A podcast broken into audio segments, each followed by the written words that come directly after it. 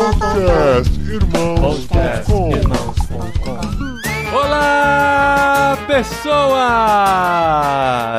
Podcastirmãos.com literário entrando no ar. Eu sou o Paulinho, estou aqui com o Thiago Ibrahim. E sempre que eu relaciono o Thiago Ibrahim ao Clube Ictus, eu lembro do primeiro baterista do Beatles que nunca foi lembrado mais. Porque ele pulou do barquinho do Ictus no começo. Ele era um dos sócios, podia estar lá nesse momento de glória e milhões de dinheiros. Milhões. Exatamente. E eu sou baterista também, né? Isso é interessante. e aí, pessoal, eu sou o Thiago Ibrahim, porque tem outro Thiago aqui. Estou aqui com a Carol, que começa com C de xícara. Não, peraí, tem alguma coisa. Não, acho que eu errei. E vamos chamar ela de maluco, Charol. Tô rodando tanto que eu tô ficando maluco. Oi, pessoal, aqui é a Carol Simão e eu tô com o Tan, que ama ir pra Disney só pra andar nos parques de diversão de lá. Odeio xícara maluca. É mesmo? Cara, Nossa, é A última legal. vez que a gente foi, meu pai, que tava quase cadeirante, teve que ir com o Lucas porque eu passo mal, a Rê passa mal, minha mãe passa mal. Que E o Lucas queria ir. vergonha. Bom, eu sou o Tan, né? Como vocês já sabem, eu estou aqui com o Paulinho, mas eu queria perguntar pro Paulinho, quem é mais verdadeiro, Paulinho? Você ou os Quarks? Caramba, vamos ter que pensar nisso aqui hoje, hein? Porque nós estamos em mais um episódio do Literário. Nós lemos durante esse mês o Notas da Xícara Maluca, o Notas de uma Xícara Maluca. E agora tem artigo, não tem? Da Como que tá? Xícara. Não, da, da Xícara Maluca, tem? É, preposição mais artigo definido. Notas da Xícara Maluca do N.D. Wilson, que nós descobrimos que ele tem o nome do profeta e do rei, né? Que foi admoestado pelo profeta Nathan David Wilson, o autor desse livro, que deixa a gente girando, assim como a xícara maluca. Eu acho que daí que vem o nome, porque é uma loucura esse livro e a gente vai falar sobre ele. E eu trouxe o Thiago aqui, porque além de ser um dos sócios fundadores do Ictus e ter lá na cláusula de contrato que ele tem que participar de uma das coisas que o Ictus faz, ele foi a primeira pessoa que me indicou esse livro. Eu nunca tinha ouvido falar. Não sei se você lembra, Thiago. Você falou assim, cara, você tem que ler esse livro. Eu falei, tá bom, senta lá, Thiago. Eu, eu vou ler sim, né? Aí, tipo, uns cinco anos depois. Aí quando o outro Thiago falou, vamos É, ler esse livro, aí ele não. falou, uh, que legal, eu preciso mesmo. Você vê o prestígio, né? Você vê como é que eu tenho moral, né, cara? Não, Thiago, ficou, ficou no meu coração.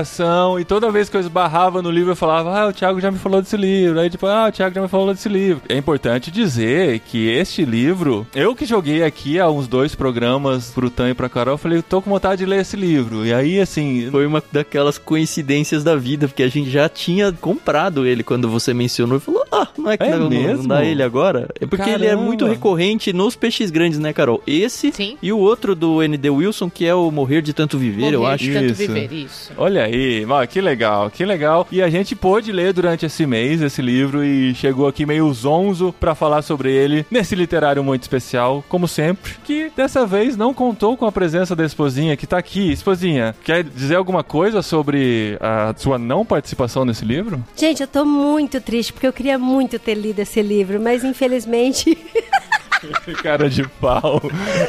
infelizmente o Harry Potter não deixou. É, tem, tem um feitiço aí, tem um feitiço.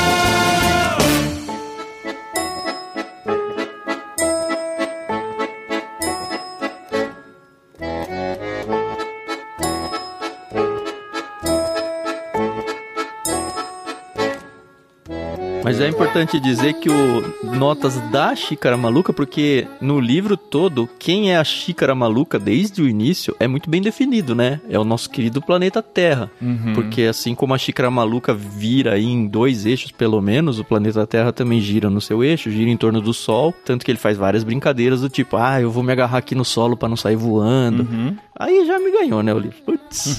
aí nas formiguinhas da capa, né? Porque pra quem É. tem o livro físico, você deixa em cima da mesa e fala, ô, tem formiga aqui, mano. É. Só. Caramba, Aconteceu é. comigo. No caso aqui, eu não tenho esse privilégio. Eu não espantei formiguinhas nenhuma vez em cima do Kindle, né? Porque a gente vê a capa só quando começa a leitura, né? Exatamente, o meu, é o meu caso também. E o, a analogia do nome do livro é com relação ao sistema solar, né? Que são vários planetas, várias xícaras girando ao redor do Sol, em movimentos que quando você olha assim, você fala que são aleatórios, mas na verdade existe um propósito para aquilo. E o livro é exatamente em torno disso. E a experiência de ler esse livro foi muito agradável, assim, porque eu gosto, eu, e o Tan, como disse, também ganhou, né? O livro ganhou ele quando teve esse primeiro contato já. Eu gosto dessa coisa maluca mesmo dos alt tabs, de, meu, você tá olhando pro negócio aqui, de repente você olhou pro outro lado lá e você parece que o cara esqueceu do que ele tava olhando lá antes, mas depois ele vem e te traz o olho para olhar para aquilo que ele tinha começado. Só que ele não te prepara para isso, né? Ele tá no meio de uma história e de repente veja um coelho. O coelho, não sei o que tem, não sei o que Mas tem. o coelho volta e você entende por, causa, É. por que da digressão do coelho, né? Isso é legal. É, isso é muito gostoso, isso me prende. Eu gosto disso em filmes também, então eu faço o paralelo. Quando o filme faz esse tipo de coisa, ele me pega, assim, porque ele não nos trata como idiotas, né? E ele fala assim, Exato. não, vem aqui comigo que eu vou te levar pra um lugar muito louco. Foi o que eu tava conversando com o Tan, conforme eu tava lendo esse livro. Eu não tava preparada em nenhum aspecto para o que ele me apresentou. Mas ele não me tratou, assim, de uma maneira idiota, realmente, como o, o Paulinho falou. Ele foi lidando e o que ele achava que a gente não sabia, ele explicava, né? Então, essa questão dos quarks, que no final a gente não chega a conclusão nenhuma, né? ele fala muito sobre teologia, biologia, física, química e de uma maneira assim que, poxa, ó, eu não- ele não é expert nisso, dá pra perceber. Eu também não sou e tá beleza. Mas a gente ele estudou consegue... um pouco disso, né? Muito mais do que eu, Sim. pelo menos. Esse livro, ele. Eu vi uma entrevista do, do Nathan, ele fala que ele meio que fez uma paródia. Não é uma paródia, né? O, a- o nome foi uma inspiração do Notas do Subsolo, do Dostor. Isso. E ele fala que, assim como Dostoiévski estava criticando a época dele, a questão científica, as religiões e tudo mais, ele usa esse livro também para isso, porque no final das contas ele está criticando a maneira como a gente está sendo levado a enxergar o mundo pela tecnologia sem se maravilhar com o mundo, sem a gente olhar para as coisas simples do dia a dia e enxergar a beleza nelas, enxergar o Criador e enxergar propósito. É, ele bate em ateus e filósofos como se não houvesse amanhã, né? Se você quer arrumar treta no Twitter, você faz uns copy-paste de frases aqui e não diz que a frase é dele, que vai dar ruim em alguma hora. Foram exatamente essas frases as que eu mais destaquei aqui no livro. Demais, cara. São várias coisas que eu sempre pensei, mas tive medo de dizer. Ele foi lá e disse pra mim, sabe? Eu só pude usar as aspas dele e falar: opa, não fui eu que falei. Se você soubesse o sentido da vida, você necessariamente gostaria dele? É isso? cara, sensacional, cara, isso. No fundo, é um livro filosófico, né? É um- ele vai tratar de filosofias de uma maneira muito leve, ele não entra naquele academicismo filosófico, ele faz com que seja algo muito agradável, só que ele viaja e se você não finca os dedos na terra, você se perde. Aconteceu muitas vezes comigo de eu estar viajando nos meus pensamentos, meus olhos só estavam lendo e eu não estava mais acompanhando Não o que ele estava né? dizendo. Eu acho que muito mais do que filosófico, Paulinho, esse livro é um livro apologético. Ele me Sim. lembrou muito de quando eu li a trilogia do Francis Schaeffer, A Morte da Razão, O Deus que se revela e O Deus que intervém. No Francis Schaeffer, ele é muito mais, talvez acadêmico seja a palavra, mais filosófico. Ele se preocupa muito mais em organizar as ideias. Mas, assim, o É que do livro... né? É, então ele é mais sistemático. Mas o que, o propósito, assim, e, e até as próprias conclusões que eles chegam são muito próximas. Então, se você quer ler pra se divertir, é esse Notas da Xícara Maluca. Se você quer ler pro seminário, é o Francis Schaeffer.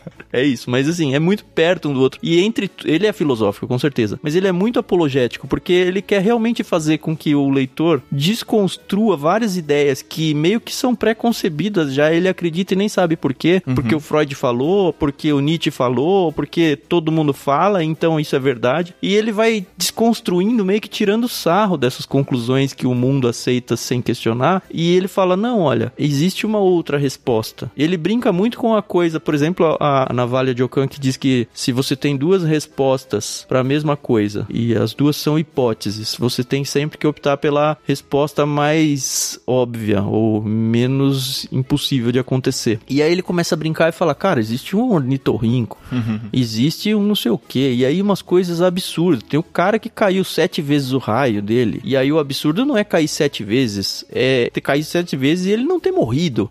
E ele ainda no fim se matou e nem foi por causa do raio, foi por causa de um negócio nada a ver com raio. Assim, o mundo de Deus, né? Ele vai defendendo isso, ele é um negócio que você fala é, é inacreditável, é improvável ao extremo. Como que a gente vai optar por respostas prováveis? Tem o caso da borboleta nesse contexto que ele tá falando com o filho dele, o filho Ah, dele quer pegar sim. a borboleta e fala: Não, não dá, não dá. Uma hora a borboleta vem e pousa na, na camiseta dele. Uhum. E aí ele fala, ai que lindo, curtem aquele momento em família. Ele fala, bom, isso não vai se repetir mais, filho. Aí imediatamente a borboleta vem e volta, sabe? Ele fala, putz, menti pro meu filho. Ele precisa saber que eu menti, né?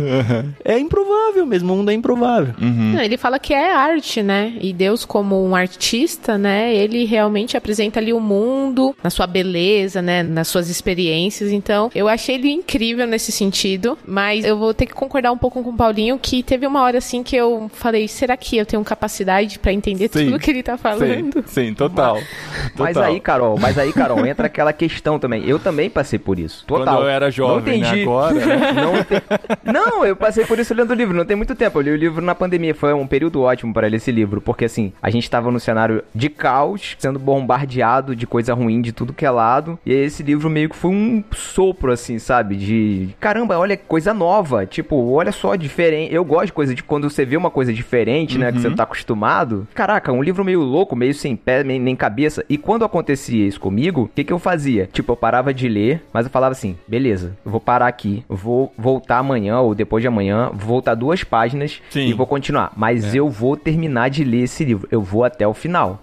Pô, se o cara escreveu, eu vou ler. Pô, se o cara, o cara teve o trabalho todo de escrever, por que, que eu, eu não vou ler? Esse é um livro pra ler dessa maneira mesmo, sabe? Se você lê com pressa, e isso aconteceu em alguns momentos, né? Porque a gente tem que gravar o literário no fim do mês. Eu falava assim, pô, não peguei essa página aqui, mas se eu voltar, talvez não vai dar tempo de eu terminar esse livro. Então, paciência, né? Fazer o quê? Vamos absorver o que que dá. Porque é um livro pra meditar. Muitos parágrafos eu li duas, três vezes, porque não é que é um linguajar muito complexo. O linguajar dele é simples, é um livro traduzido. É um e bate-papo quase o linguajar, é, né? Mas o raciocínio dele, às vezes, dá alguns nós. E você fica assim, não, peraí, eu acho que eu perdi o que ele tá querendo dizer com isso. Deixa eu ler de novo e tal. Mas, assim, a viagem é legal de qualquer jeito, né? Se você conseguir pescar algumas coisas, já vale o percurso. Eu experimentei um pouquinho disso que vocês estão falando, mas acho que de um jeito diferente, porque eu comecei a ler bem antes da gravação. Então, apesar de no final, assim, eu terminei o livro um dia antes da gravação, mas eu tava bem escalado assim, os tempos de leitura e tudo. E uma coisa que eu percebi não foi essa de me perder no livro, eu me perdi bem pouco, na verdade. Mas o que eu percebi foi muito, muito nítido. É que a velocidade de leitura dele, contando o número de páginas assim, é muito mais lenta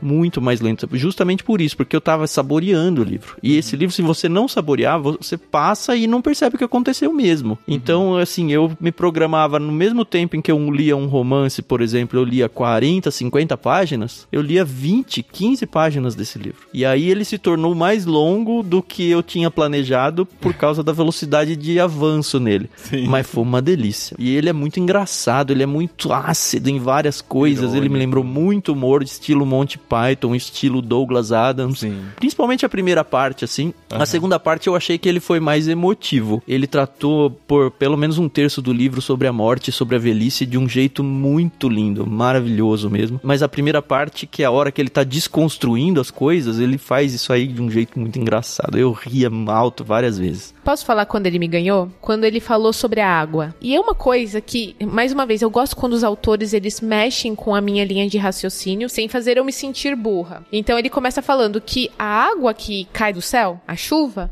é a mesma água que talvez foi a água do dilúvio. É. E eu Com tudo. Ele faz isso não só com a água, né, Carol? Ele faz Sim, com as células, com as proteínas. É, Será que não tem uma é. proteína que tava em Cristo, sabe? É umas viagens muito E, loucas. e, nossa, e que viagem muito louca. E é o tipo de coisa que eu. Por que eu tô falando que ele me ganhou? Porque quando eu era adolescente, eu tenho essa mania até hoje. E não sei porquê e quando ela surgiu, mas ela surgiu na minha vida. Eu andava muito de ônibus pra ir pra escola, curso, etc. E na minha época da adolescência não tinha celular, né? Ou você lia, e eu sempre passei muito mal lendo em ônibus, ou você ia conversando e vendo o mundo. E aí eu lembro que toda vez que o ônibus parava, eu via os números das casas. E eu somava os números. Ah, eu Sei lá faço isso com placa de de carro, é uma maldição. Até É, hoje. e até hoje, às vezes ideias, eu tô, eu, eu tô dirigindo e aí eu vejo lá o número 918. Eu fico 9 mais 1, 10, 10 com 8. E, e- e fica essa coisa louca na minha cabeça. E, e é isso. E quando dá um número tá redondo, dá um clique, né? Você fala, uau, redondo. É. Exatamente.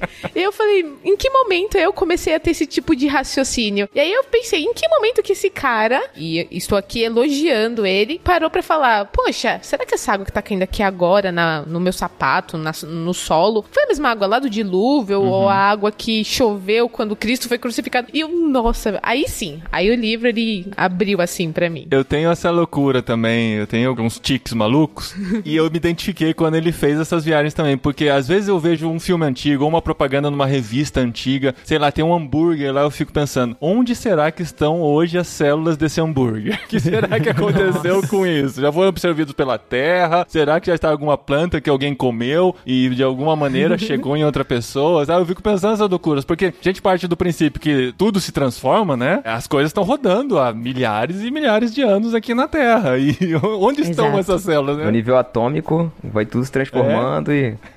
É, Ele até coloca as pessoas como plantas, né? Ele fala, vamos plantar as pessoas falando do cemitério. É, das lápides, né? É. Ele me pegou muito pelo, pelo jeito um pouco ácido, crítico dele também, né? Porque desde o início ele tá sempre criticando, ele tá sempre falando alguma coisa, tem sempre uma, uma espetadinha e eu, eu- isso me pegou de jeito mesmo.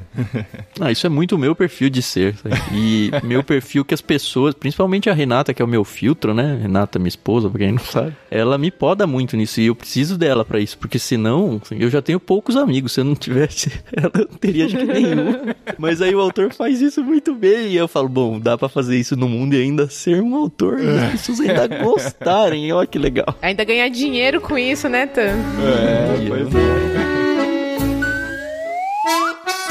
Uma coisa que é importante mencionar do livro, que assim, apesar dele ser muito original, nessa ideia ele, seguiu o que muitos autores fazem, que é dividir o livro nas quatro estações, né? Porque, meu, Sim. quantas pessoas já não fizeram isso, né? De separar, porque existe essa comparação das estações com a vida, né? E ele vai começando até chegar no outono, que em inglês é fall, que é queda, né? Que é a morte. Então ele vai tratando essas estações da vida, desde Sandy Júnior, né? Já faziam isso, né? Então a gente vê que a ideia vai se reciclando, nada se cria, tudo se transforma, né? Não, o Cartola já falava o inverno do meu tempo já. Não era o outono, era o inverno. um pouquinho antes da Sandy do Júnior. Não, assim, ó, se eu posso dar uma, uma experiência, né, própria sobre as estações, agora que a gente está completando a quarta estação no hemisfério norte, aqui as estações são muito bem definidas mesmo, e é, faz muita diferença. No Brasil, por ser um país mais tropical e equilibrado, o verão é quente, tá? O inverno você sente o frio e tal, mas aqui o outono e a primavera são muito fortes, e o, humor das pessoas é diferente em cada estação, Muda, você né? vê assim, muito claramente, sabe? E agora, por estar experimentando isso, eu consegui entender mais os contrastes que ele coloca entre cada estação. E isso foi bem interessante, mas só uma experiência própria mesmo de, de entender isso pela primeira vez de uma maneira mais clara, né? Isso foi interessante. Até, né, a experiência de já ter visto neve. Apesar de nunca ter conseguido ver os flocos independentes que todo mundo fala, né? Que não existe. Nossa, a parte dos flocos é muito legal, né? Que ele fala, ah, os flocos são lindos, ah, porque cada um é diferente do outro. Mas Deus precisava mandar tanto assim de uma vez só que é, a beleza é tão grande que você manda tanto que até perde o propósito da beleza da coisa, né? Mas aí a gente entende até o tamanho da grandeza de Deus com isso, né? Muito legal.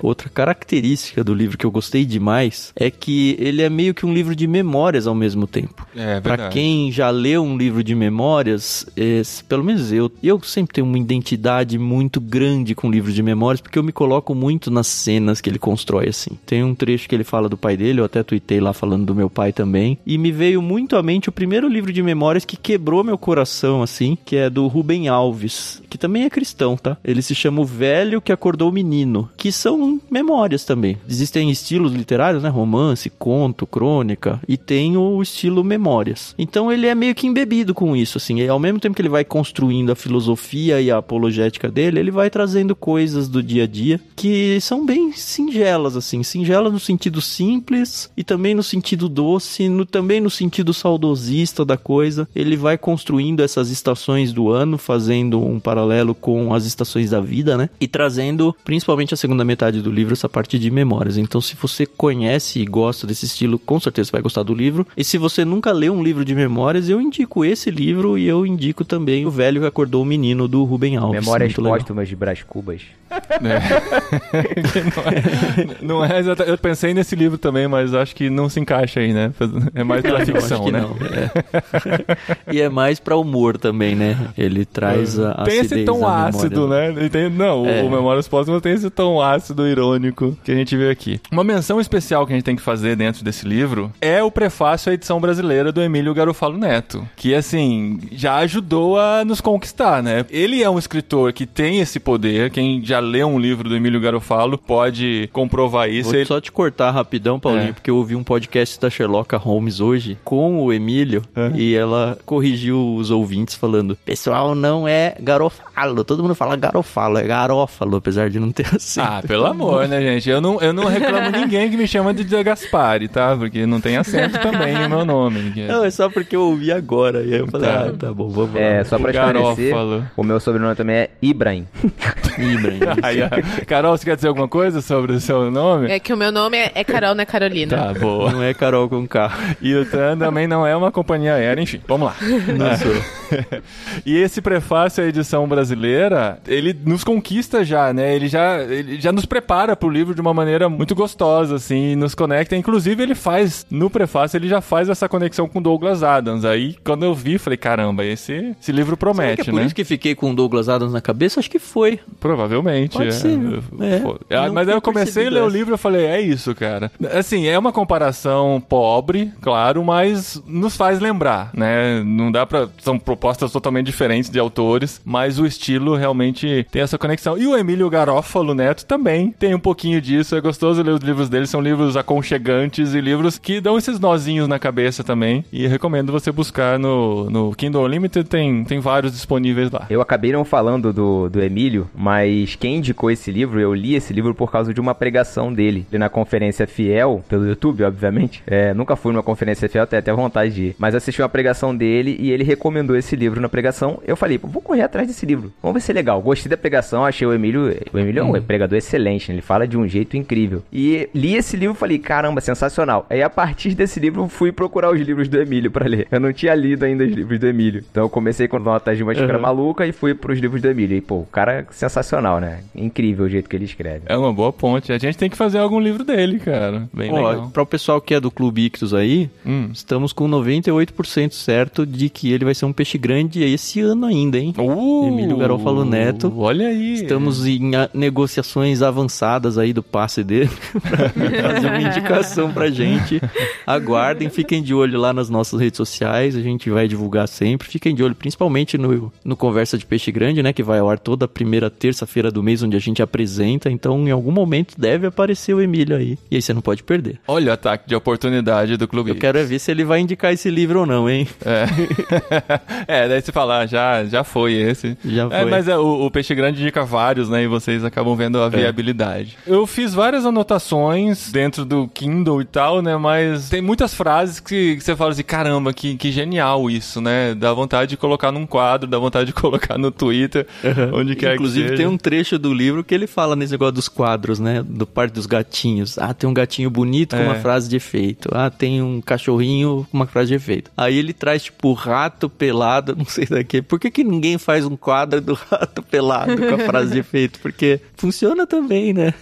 Ah, não. Se a gente fosse sentar aqui pra falar de cada observação e ilustração que ele traz, ele traz até dos hobbits, né? Sim, você- ah, esse eu anotei. Esse eu sei que eu anotei. Quer ler então, Ó, Paulinho? qual é a melhor de toda a arte possível? Aquela que revela, captura e comunica o máximo de facetas possíveis desse ser em um quadro finito. Você não gosta do seu papel na história? Do seu lugar na sombra? Que reclamações temos que os hobbits não teriam lançado contra Tolkien? Você nasceu em uma narrativa. Você recebeu liberdade. Atue e atue bem até alcançar a cena final. E aí ele ainda fala lá do adolescente que, ah, eu quero morrer. Poxa, você conseguiu aí vencer tantos milhões de outros garotos que queriam ter vindo, e ver você, poxa. Dos espermatozoides, né? É, Esse trecho é aí me legal. lembrou um filme que eu vi, não sei se tem algum streaming aí. Ele se chama Mais Real que a Ficção. Muito bom, muito bom esse livro. É a Ah, história é de um sim. cara que descobre que a É vida dele é a narração de uma obra De uma- de ficção. É, É com muito a bom, Emma, cara. com a Emma. Ah, le- lembro, Essa aí. lembro. Ela era autora, verdade. e Isso, é ele, muito e legal, ele é encontra muito bom. ela e pede pra, ele, pra ela alterar a história porque não tava Isso. gostando. Porque é ela muito é uma legal. autora que escreve sempre com uma tragédia de morte no protagonista e ele descobre que ele é protagonista. É verdade. Muito bom, muito bom. Isso. Eu acho legal a visão dele nessa. Eu marquei essa frase aqui também, Paulinho. Engraçado, que foi, foi a mesma coisa que eu marquei. Hum. E, a não tava ideia. entre as mais marcadas, cara. Porque o Kindle, ele faz. Ele te direciona, né? Quando é uma frase muito destacada, sei lá, 500 Ele e tantas pessoas destacaram essa que não tava. Eu falei, não, precisa, precisamos fazer ela crescer aqui dentro do livro. É, eu marquei isso aí porque eu acho que é um, é um ponto bem interessante também pra gente falar. Porque é uma maneira dele falar de, de Deus, dele falar do evangelho, de falar de Jesus, usando o elemento da cultura. É bem interessante. Porque assim, ele pega o Tolkien e fala: Tá vendo essa obra aí que você admira tanto? Tem um autor, não tem? Você não gosta dele pra caramba? Então, não tem um personagem lá que é tão famoso, tão legal? E aí ele compara as pessoas, né? Ele compara a gente aos personagens do livro. E é uma maneira legal de você fazer essa associação de falar de Jesus. E Isso é engraçado que é uma metalinguagem, na verdade é uma referência a uma metalinguagem que o Tolkien coloca dentro do próprio livro que a gente discutiu no episódio passado, que são os hobbits discutindo como Nossa, eles é estariam nas histórias que seriam escritas sobre aquele acontecimento. É muito... É. Que legal. O ciclo fecha, né?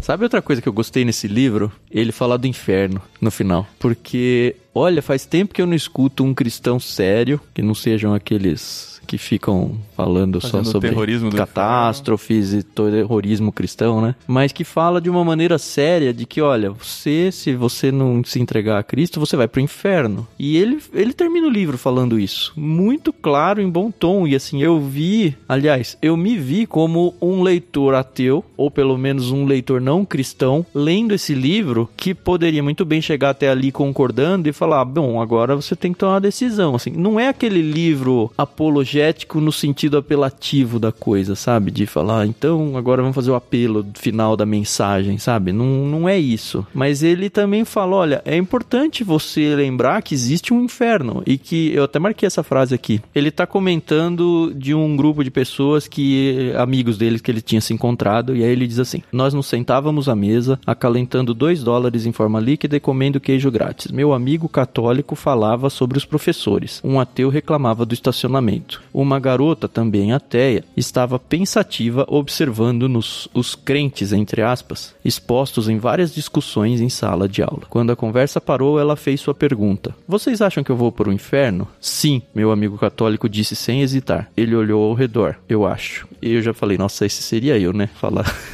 sim. e As pessoas riram não porque era uma piada, mas porque ele era sério e desembaraçado. Ele nunca se sentia constrangido, atributo que eu admirava. Ela olhou para mim e inclinou-se para frente, esperando a versão protestante. Não sei, eu disse. Você não quer? Aí que falou, hora que ele falou isso aí, eu falei, "Puta, que legal. Já até imagino onde ele vai. O que você quer dizer? Ela fez uma excelente cara questionadora. Cabeça em riste e sobrancelhas atrás das lentes. Era perfeito para a sala de aula. Por que eu iria querer pro inferno? Deus é quem ele é. Você quer estar com ele? O inferno é voluntário. Você gostaria de ir? Aí, putz, cara, o inferno é voluntário. Você gostaria de ir? E é uma pergunta que a gente tem que fazer para descrentes. E a gente parou de colocar o inferno na equação, sabe? A gente tenta só falar o lado bom da salvação, mas por causa desse medo de se tornar o crente xiita, o crente que só fala das desgraças, a gente meio que tirou o inferno do discurso. E aí ele desenvolve um pouco, mas ele gasta esse capítulo todo, tanto que o capítulo se chama, né, Inferno, a conversa final. Precisa se falar do inferno. E no final desse papo, ele fala de um Deus que no final é amoroso, porque ele separou um lugar para as pessoas que não o amam. Por quê? Deixar as pessoas que não o amam próximas dele seria um ato perverso. Iria contrariar o amor de Deus. Eu acho isso sensacional. No final, no final, que eu achei bem legal é isso, ele tá sempre pregando o evangelho. No final é Isso. é sempre pregar o evangelho. Eu vou trazer aqui um- uma tese e vou defender essa tese. No final eu vou dar uma argumentação e vou pregar o evangelho. Vou falar de Jesus, vou falar de Deus, entendeu? E eu, eu acho legal também você falou, Otan, com um objetivo apologético, né? De defesa da fé. Bem, bem interessante mesmo. E a última coisa que eu queria destacar que, olha, em todos esses anos nessa indústria vital da teologia, eu nunca tinha visto, é a primeira vez que isso me acontece, quando ele faz a comparação entre nós tendo os nossos corpos glorificados. Porque ele fala, ah, Jesus, ele atravessava paredes, é, Jesus atravessava corpos. E, e a na minha mente, assim, eu sempre imaginei algo meio que como fantasmas. E aí ele desconstruiu isso totalmente pra mim. Ele falou, não, nós vamos ter corpos de verdade. Os fantasmas somos nós hoje.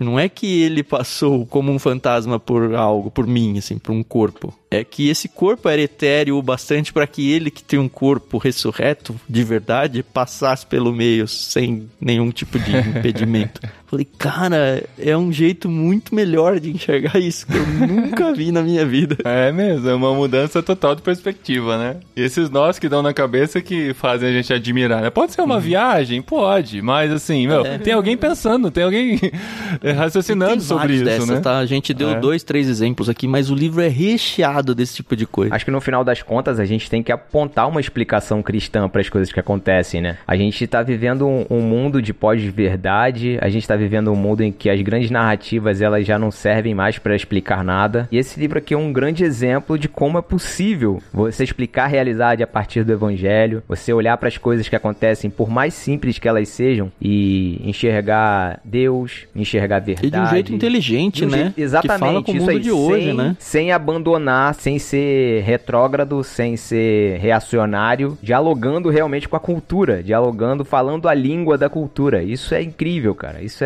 isso é necessário. Esse livro é necessário. Mais cristãos deveriam ler livros como esse para aprender a comunicar com a cultura, né? Pregar o evangelho de uma maneira que seja inteligível para a cultura, né? Atraente, atrativo. Não que o evangelho precise de frufru, obviamente que não. Mas isso é importante na cultura que a gente está vivendo, a gente ter essas demonstrações assim de inteligência.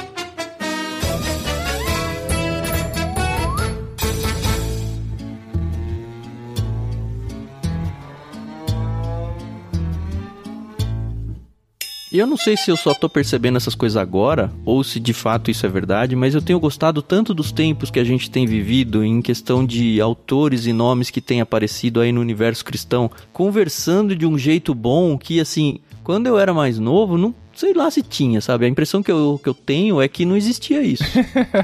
É, não, não que não tinha livros bons cristãos, Não, mas, mas é eu que sei. eram os clássicos do passado, É. sabe? Não tinha gente de hoje produzindo coisa com muita qualidade. Eu não sei se só eu que encontrei agora, se só agora que as editoras cristãs brasileiras amadureceram pra esse tipo de coisa, ou se só agora as pessoas estão surgindo. Mas eu tenho que me alegrar e felicitar o momento histórico que a gente tá vivendo, pra que a gente perceba que, olha, tem tanta coisa de qualidade surgindo aí. Sim. A gente precisa aproveitar isso. Sim. É, não dá pra desprezar, né? Coisas como as obras de C.S. Lewis que, né, Não faziam. Não dá. Sim. Então, mas não era a nossa geração, sabe? São coisas que se tornaram clássicos. Essas coisas que estão, pelo menos que eu tenho descoberto agora, eu não tô dependendo mais só dos clássicos. Sim, sim. Eu tô conhecendo gente da minha idade, mais nova que eu, produzindo coisas que estão fazendo muito sentido. Sim. Realmente conversando com os dias É. de hoje e coisas de qualidade, que não é mais aquele, como o Thiago falou, aquele negócio retrógrado, aquele negócio quadradinho, sabe? É, vamos conversar com o mundo de hoje de uma maneira séria, de uma maneira inteligente e de uma maneira necessária. É porque eu lembro da ironia do Cartas de um Diabo ao Seu Aprendiz, cara. Lembra bem, né? Inclusive, o, o C.S. Lewis, ele é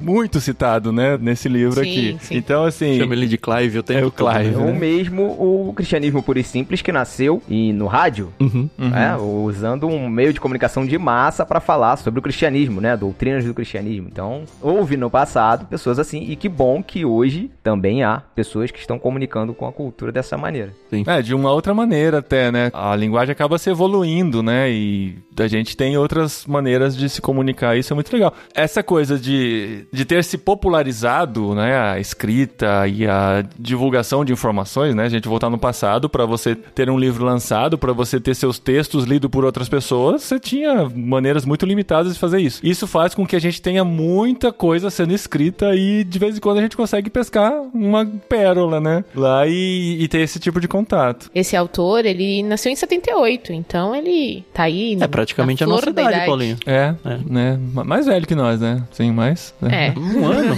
não, Pô, você já escreveu um livro desse, Paulinho? Eu ainda não. É. Não, e, e tá ele escreveu ainda. Foi lançado em 2013 esse, né? Então, assim. ele tava é, bem mais tá jovem um que nós. Frente, né? Daqui a né? pouco o Paulinho vai se tornar um autor recomendado por um peixe grande. Ah, não vai. Oh, não tem essa esperança, não. em espanhol. em espanhol. Mas é legal, acho que é importante a gente falar que ele, o Wilson, né, o Nathan, o Nathan, ele é filho de autor também, então a gente sabe que isso acaba influenciando bastante dentro da ah, vida é? da, da, da, pessoa. Os pais dele, que é o Douglas Wilson e a Nancy Wilson, eles escreveram Filhos, Educando Daqui para a Eternidade. Foi publicado pela editora Trinitas, então também tem no Kindle Unlimited, então acho que acaba querendo ou não, né, dar uma influenciada aí, né, ah, você ter sim. pais autores, né. é. Começou cedo. E o livro ser tão bom mostra que os pais educaram ele bem, realmente. A tese do é. Educando os Filhos para a Eternidade surtiu efeito, né? Aliás, Verdade. gente, a orelha do livro, que traz uma mini bio do autor, é fantástica, né? Hum, não tem. Nathan David Will.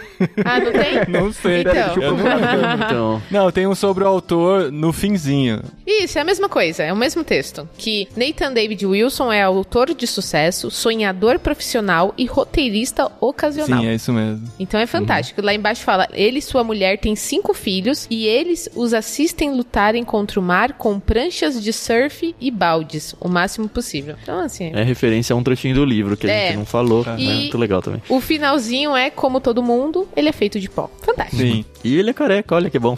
É. ah, e eu falei da, do prefácio. O, o, prefácio do Garófalo é legal, o prefácio dele é legal. Mas até a gratidão, que aqui no Kindle tá no final do livro, é genial. A, gra... é, genial mesmo. a gratidão é geralmente é uma coisa meio chatinha e tal, né? Você fica lendo uma lista de nomes aqui, não. Ele, ele agradece até o, o leitor e fala assim: ah, depende de como você chegou aqui. Se você lê o livro inteiro e chegar, tá no final. Lembrei muito de você, Paulinho. É. tá no final mesmo por causa disso, né? É, se você lê o livro inteiro e chegou aqui, não, parabéns para você e tal, fico feliz. Mas se você pulou, ah, tem um lugar aqui reservado para você, não sei onde. Esse tipo de coisinha é muito gostoso de ver, né? Que o cara, ele pensa com carinho todas as partes do livro. Tem a ver com ele ser roteirista, né? Porque eles pensam muito em narrativa, em estrutura. É... Tem muito é, a ver é com ele ser roteirista. Mas fica aí, gente. Essa foi a nossa leitura do mês de março de 2022. Mais um literário. E a gente tá muito feliz de poder recomendar esse livro. Mais uma vez, não é patrocinado, como eu já falei, né? A nossa parceria aqui com o Ictus. Mas a gente recomenda, sim. Tem muitas maneiras de você ter acesso a esse livro. Inclusive, o concurso que nós realizamos no Instagram de irmãos.com e do Ictus. Isso sim, em parceria com a editora, viu? A editora concedeu pra gente alguns livros pra gente conseguir fazer esse concurso cultural, né? Que rolou lá no Instagram. Então, se você não segue irmãos.com aí, se você não segue o Clube Ictus no Instagram, perdeu. É. Perdeu a chance de participar. E a gente teve lá bem recentemente um concurso onde a gente ia escolher os melhores. E aí você pode ir lá no post pra entender o que aconteceu. E a gente tem que dizer aqui, né? Quem são os vencedores, né, senhor Paulo? Quem são os vencedores que vão receber a cópia física do livro? Que se já tem, vai poder presentear alguém. E se não tem, vai poder ter a experiência de ler esse livro fantástico do N.D. Wilson. E aqui a gente faz um pequeno salto no tempo para anunciar os vencedores da promoção, porque acabou exatamente ontem, né? Um dia antes da publicação deste episódio, que os melhores foram selecionados e colocados para votação nos stories do Ictus, e a gente decidiu separar em duas categorias, a categoria Reels e a categoria Foto. E o público decidiu, afinal, esse é um programa muito democrático. O vencedor da categoria Reels foi o Elias Bruno, arroba EBGeoSaúde. Elias Elias, parabéns pelo seu Reels. Foi apertado aqui, foram alguns votos de diferença para o segundo colocado de 48 para 45%. E na categoria foto, quem ganhou foi a Maria Alice Borges Dias, arroba mabd96. Obrigado por participarem. Vocês entram em contato com o Clube Ictus por direct no Instagram. Passa seu endereço lá para você receber o livro do N.D. Wilson aí no seu endereço bonitinho na sua casa. Obrigado a todos que participaram, tá, gente? E as promoções não param por aqui. Tá chovendo promoções aqui no podcast. É mesmo, Paulinho? De irmãos.com e do Ictus. Porque nesse momento vamos anunciar qual é o próximo livro que nós vamos ler aqui no Literário e também um cupom de desconto para você adquiri-lo no site da editora com 35% de desconto. É isso, produção? É isso sim, senhor apresentador. 35%. A gente tem uma parceria nova que custou muitos e muitos e muitos e muitos meses para ser tecida, mas finalmente saiu. E valeu com a a pena. editora Record e todos os selos que estão embaixo do chapéu dela aí. Olha que legal. E a gente tá fazendo a estreia então de envios no Plano Mar. A gente tá mandando um livro, ó, maravilhoso da editora Record, é o Castelo Animado. É... Eu nem sei se eu deveria ter dito isso, Não, porque Vitória já enfim, as disse. pessoas ainda não receberam. Acho, mas vão receber. acho que vão E receber no aqui, plano né? Peixe Grande, que não é o livro indicado pelo Peixe Grande, esse a gente pelo menos vai segurar e deixar no, no escuro aí pra que tenha um mínimo de surpresa na história. aí, né? Mas o segundo livro se chama A Onda, também da editora Record. Vocês não estão é vendo do no aí, momento, Carol? gente, mas o Thiago está fazendo a coreografia da onda. Olha a onda, olha a onda e duas palminhas, tá? O autor é Todd Strasser, é isso, né, Carol? Isso mesmo. A gente tem que aproveitar a onda também, ó, a onda do assunto nazismo. E esse livro vai falar sobre isso. Tem um filme muito legal, um filme alemão, inclusive. Mas enfim, a editora deu pra gente 35% de desconto pra você adquirir a partir da data de lançamento desse episódio até o final do mês que vem, o mês de abril de 2022. Você pode usar o cupom de desconto Ictus Podcast. Lembra como escreve Ictus, hein?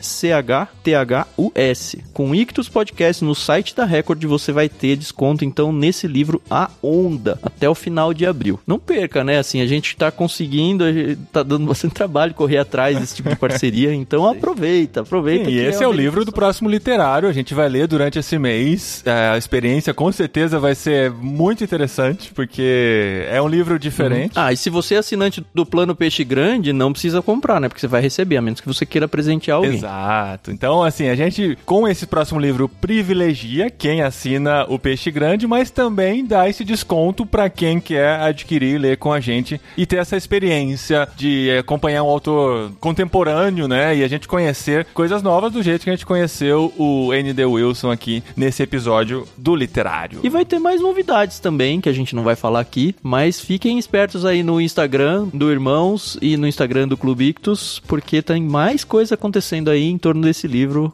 a gente vai divulgar por lá. Olha só. Afinal, uma onda não vem sozinha. Olha aí. Tá vendo o que, que vocês perderam de ter dispensado o Thiago lá no começo do Clube Ictus? A gente não dispensou, né? Ele que pediu demissão. Conta essa história aí, gente. Essa história já foi contada, já foi contada no barquinho, né? Como é que foi? O Thiago fazia parte do- da banda. Pra não difamar ele, já que ele tá É. aqui, eu vou deixar ele contar Que que- a versão dele. Se ele falar alguma besteira, eu falo, não, não, você tá viajando.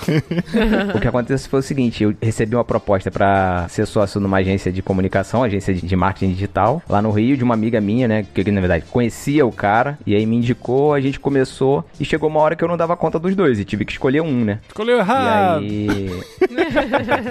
é, não escolhi errado. Não escolhi errado. Acho que o, o, o Ictus talvez tenha chegado onde chegou porque eu não tô lá. Tem essa também, né?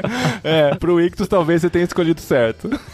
não, não dá pra saber isso, nunca saberemos. Nunca saberão. Tem que fazer umas Mas digressões. Deus Fiz tem os seus contribuição- né? É, exatamente. Fiz minha contribuição, ajudei os amigos dentro do que eu pude. E aí chegou a hora que, infelizmente, a gente não. Mas a gente não brigou, não teve nada disso, gente. Foi totalmente coisa da Não, vida mesmo. Não, você tem que falar assim, encerramos um ciclo e partimos para a próxima Um novo fase. desafio. Como... Um novo desafio.